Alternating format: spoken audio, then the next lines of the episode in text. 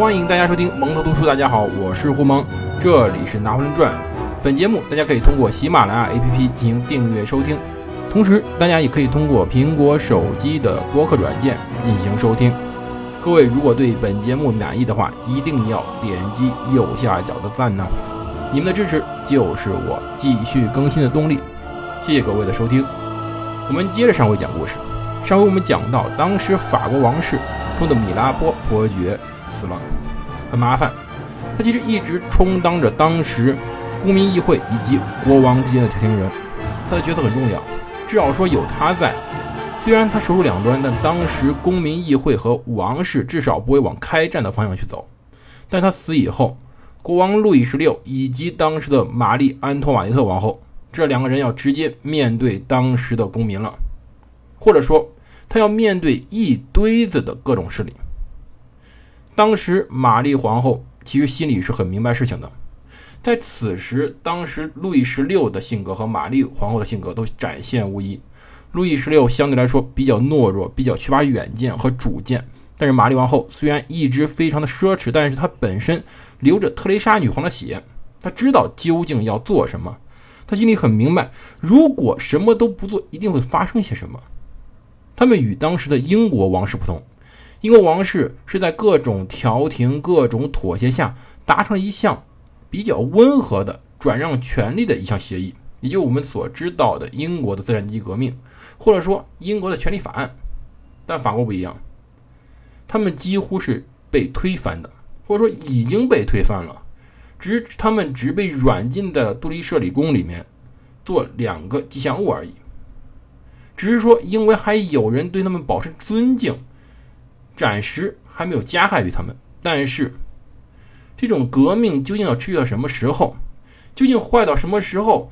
这些暴民们，对他的眼中的暴民们，会把他们拉出来进行审判，不好说。毕竟他们是国王和王后，他们不能等死。所以说，他们的想法，或者说玛丽王后的想法是先保住命再说。他决定潜逃。其实啊，他这个时候并不是害怕危险，他害怕潜逃有失王后的尊严，这十分的让他悲伤。但是每天局势都变得很糟糕，他别无选择。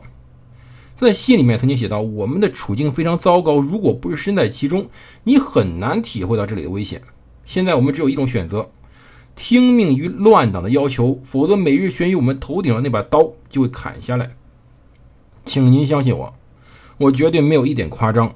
你也了解我的，我一直都希望时间能够改变一切，民意也许有一天能够改变，但如今一切都不同了。如果不想毁灭，我们只能选择那唯一的一条路。我们当然知道这条路是极具危险的，但是不管我们终要死亡，至少我们要有尊严的死去。我们将履行自己的使命。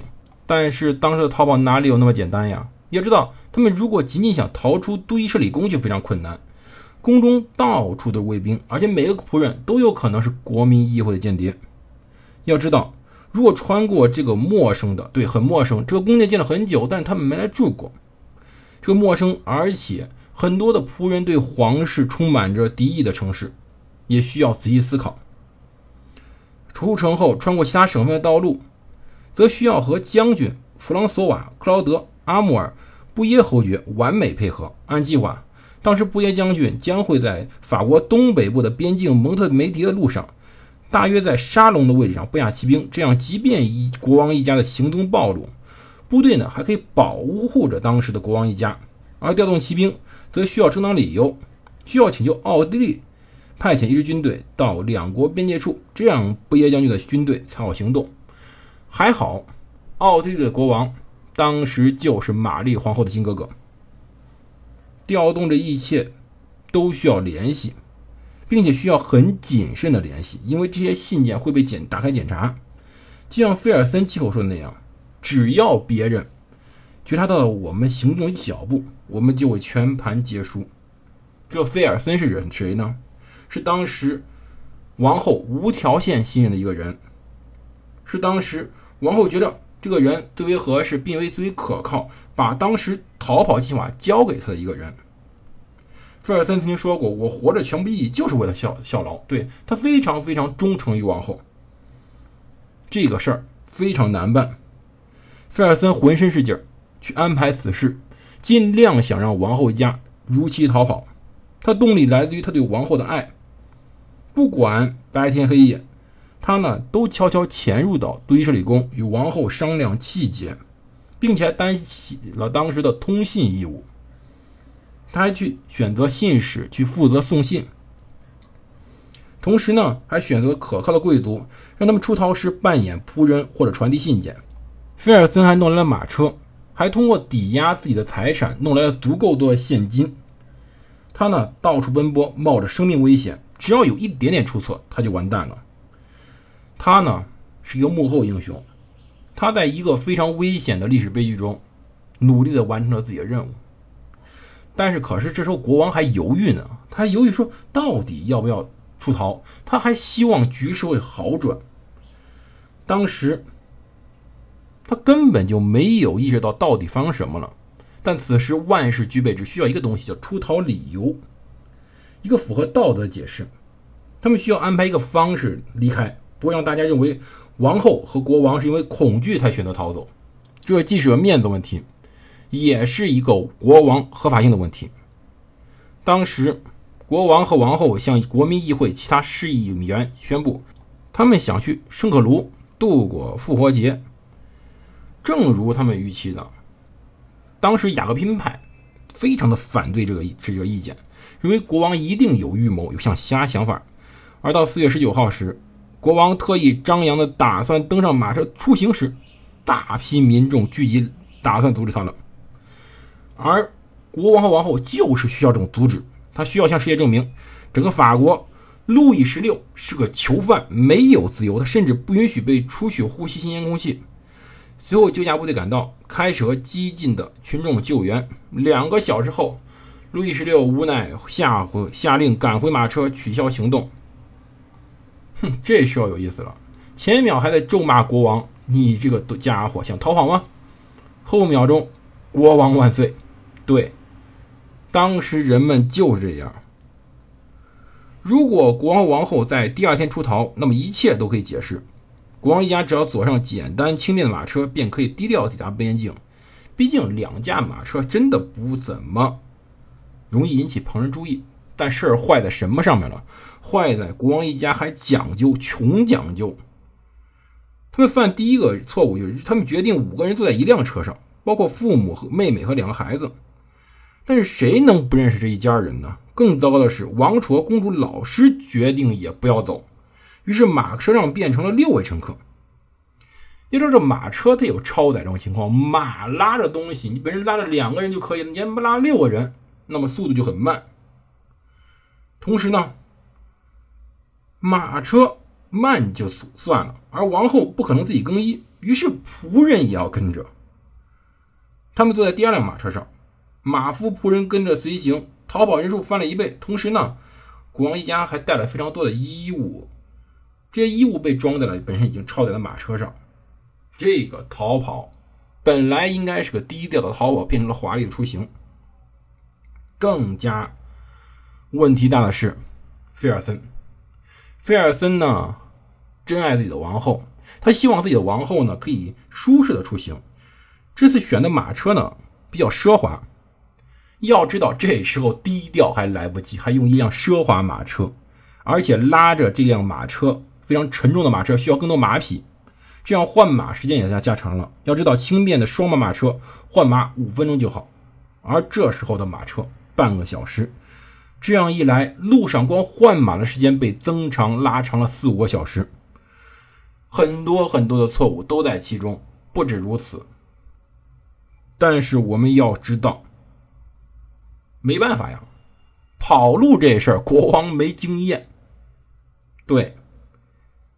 当时国王更多的是干一些礼仪性的活动，压根就没考虑过要跑路。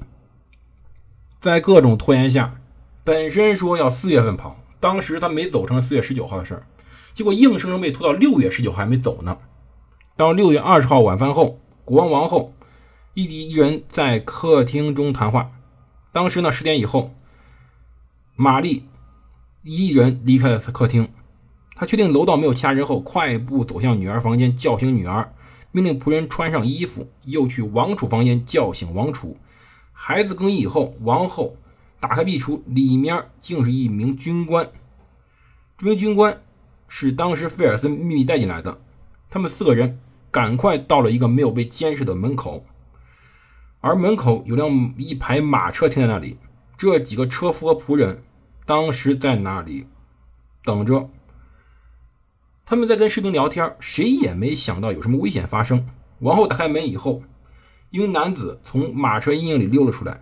他乔装成车夫，没有说什么话，带着人就往外走。这个人就是菲尔森。而到十一点时，最关键的时刻来了。在访客离去后，王后和国王回到房间。为了避免其他人疑心，王后让女仆为他更衣，并且准备吩咐说：“明早要出行，你们去准备马车去。”十一点半熄灯，而此时玛丽飞快地跳下床，穿好衣服。而同时呢，国王国王本身检查更严，他跑得更难，所以他当时在晚上躲开了贴身男仆，躲开了几乎所有人的关注，一个人光着脚悄悄地跑下床，然后呢，到邻居当时王储房间中找到准备好的一些简单衣物，穿过了王宫庭院。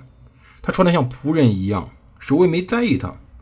然后他在马车上见到了国王一家，驾着马车，菲尔森作为车夫，带着国王一家穿过巴黎。但是呢，问题在于，当时他们绕道太远了。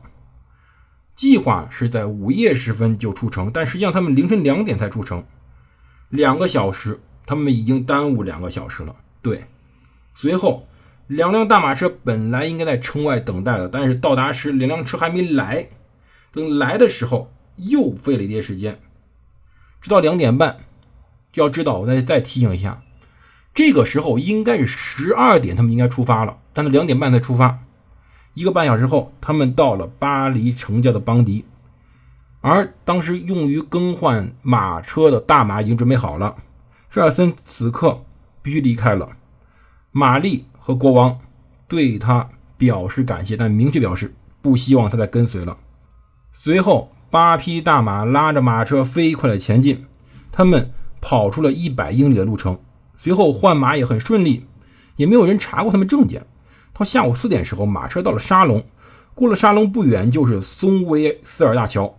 当时骑兵队伍则会在那里接应他们。当时村里人呢喜欢在驿站到处打听，哎呀，人也闲嘛。向旅客或者马夫打听当时发生在巴黎的新鲜事儿，这很正常。这是在无聊小镇中的难得的闲暇时光。所以，当人们看到这一辆非常特别的马车时，很好奇：这马车装修这么好，谁做的呀？车上还有这么多行李，上面一坐一定贵族，也许是逃亡者。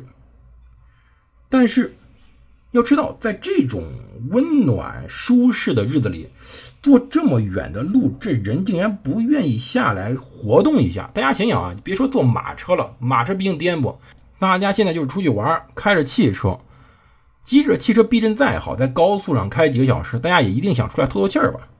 可是车上人就不下来，为什么当时那些仆人那么趾高气扬呢？总之，这一车人太特别了，特别过分了。当时在沙龙，国王一家的马车并没有被拦，但是在半小时后，沙龙城中传遍流言，国王和王后一家穿过了沙龙。估计是谁猜出来，也估计大家说着玩的，但这事儿就非常有意思。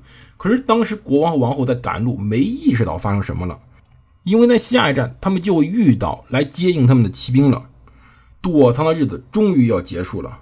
可以扔掉仆人的帽子，可以撕毁所有的证件，可以听到当时骑兵呐喊“国王万岁，王后万岁”的呼声了。就在约定的地点，只碰到一名军官。索舒尔在哪里？走了。骑兵呢？没有骑兵。车里人当时就傻了。哪个环节出了差错？这时候天已经渐渐黑了，前面非常陌生，没有骑兵保护，此时没有退路，只能前进。但是再走两个小时，他们希望当时前面的圣梅内乌尔德有骑兵接应，可是随后走两小时还是没有骑兵。当时要知道发生什么了？发生什么？当时国王和王后没有见到任何人。这一刻，也许正是改变法国历史乃至欧洲历史一刻。到底发生什么了？我们下期再讲。